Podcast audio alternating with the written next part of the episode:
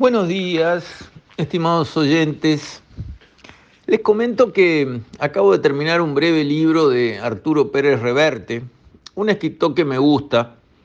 Tiene una larga trayectoria, primero fue cronista de guerra, o sea, periodista, muchos años, yendo a conflictos y estando allí, ¿no? Donde silban las balas, escribiendo y haciendo reportajes, en fin, ese tipo de actividad típica del, del cronista de guerra y después fue derivando hacia eh, escritor de novelas, incluso escribió una historia de España, digamos, este, como historiador, y lo he ido siguiendo, he ido leyendo porque tiene una pluma agradable, ágil, con toques de buen humor.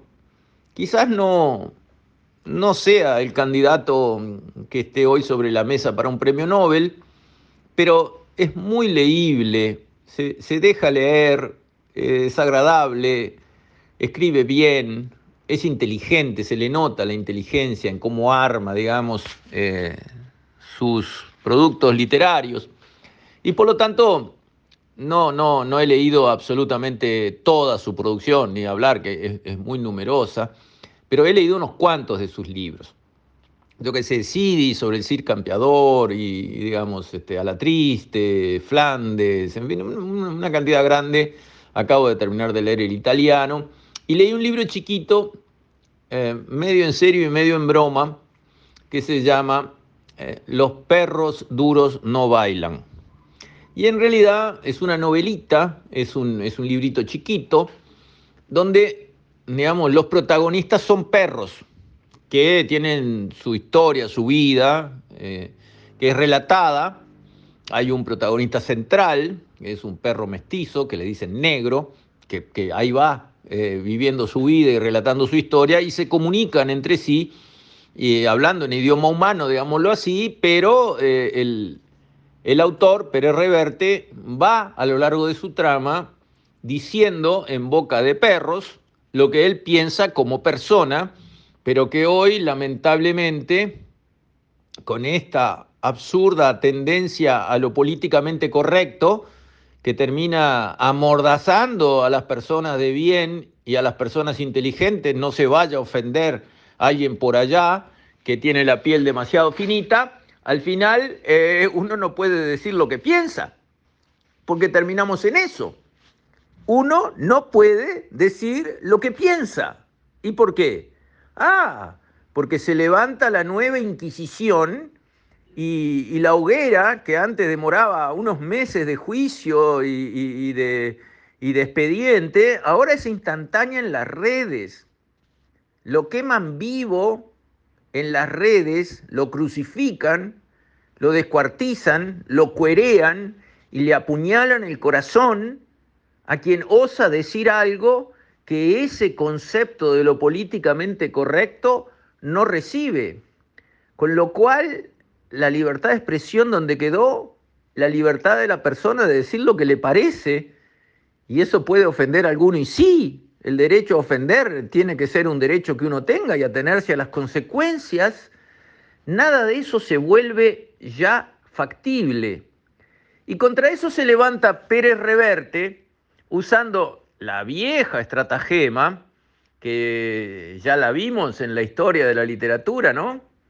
Eh, cuando miramos el librito Elogio de la Locura, ¿verdad? Allá en las épocas en que había arrancado la reforma que atacaba, digamos, a la Iglesia Católica con Calvino y con, digamos, todos los grandes líderes protestantes. Bueno, Elogio de la Locura fue un librito escrito por un obispo católico, que tenía, digamos, eh, autorización del Papa de vestir ropa de paisano y donde él quería decir lo que pensaba. Ese obispo era Erasmo de Rotterdam.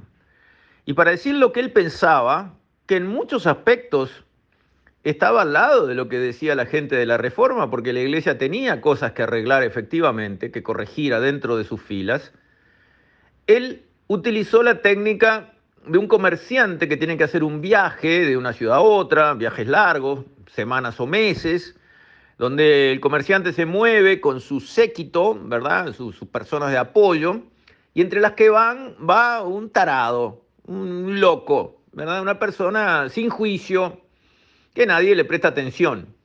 Y a lo largo del camino se van sucediendo los diálogos. Y el loco habla locuras, obviamente.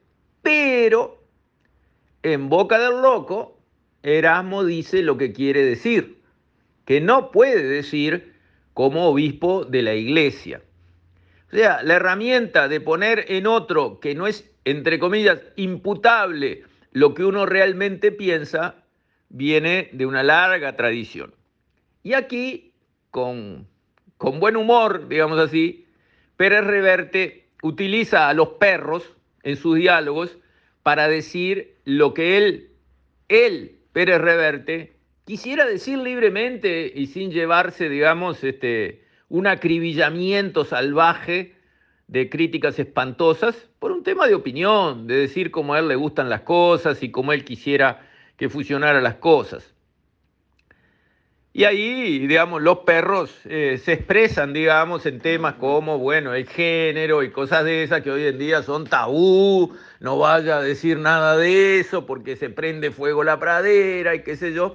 Los perros se despachan con sus opiniones que uno al leer se da cuenta rápidamente que es lo que Pérez Reverte quiere decir.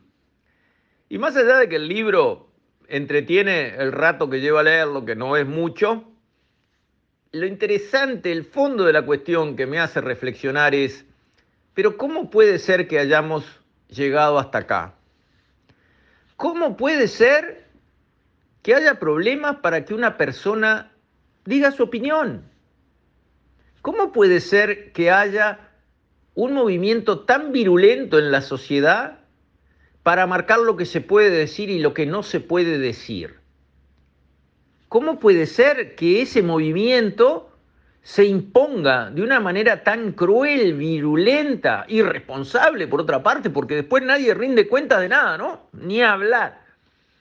Es la crucifixión instantánea y pública, sin juicio, sin defensa, sin nada. ¿Por qué? Porque se dicen ciertas cosas. Bueno, yo creo que esto ha ido demasiado lejos creo que el péndulo se corrió, se fue, se fue al diablo, porque tenemos que recuperar la capacidad de decir lo que pensamos. Claro que sí. ¿Y qué problema hay? No estoy de acuerdo contigo, perfecto. Nadie te obliga a tomar mi idea. Pero para mí, yo veo las cosas así. ¿Y? Que no lo puedo decir.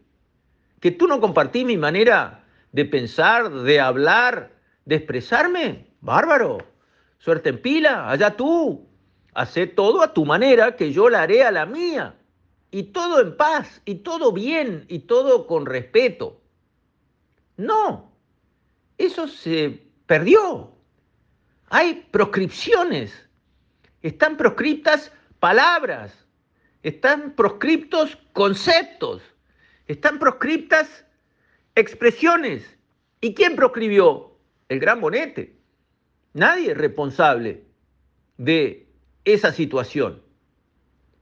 Entonces empezamos a hacernos trampa a nosotros mismos, a mostrar complejos, complejos, realmente complejos, complejos sociales, con los asuntos y con los temas. Por algo, el perro protagonista principal de la novela de Pérez Reverte, ¿cómo se llama? Negro. ¿Y por qué? Porque ahora decir negro parece que es un pecado capital. El perro era negro y le decían como negro, porque no habían inventado lo de afrodescendiente para un perro.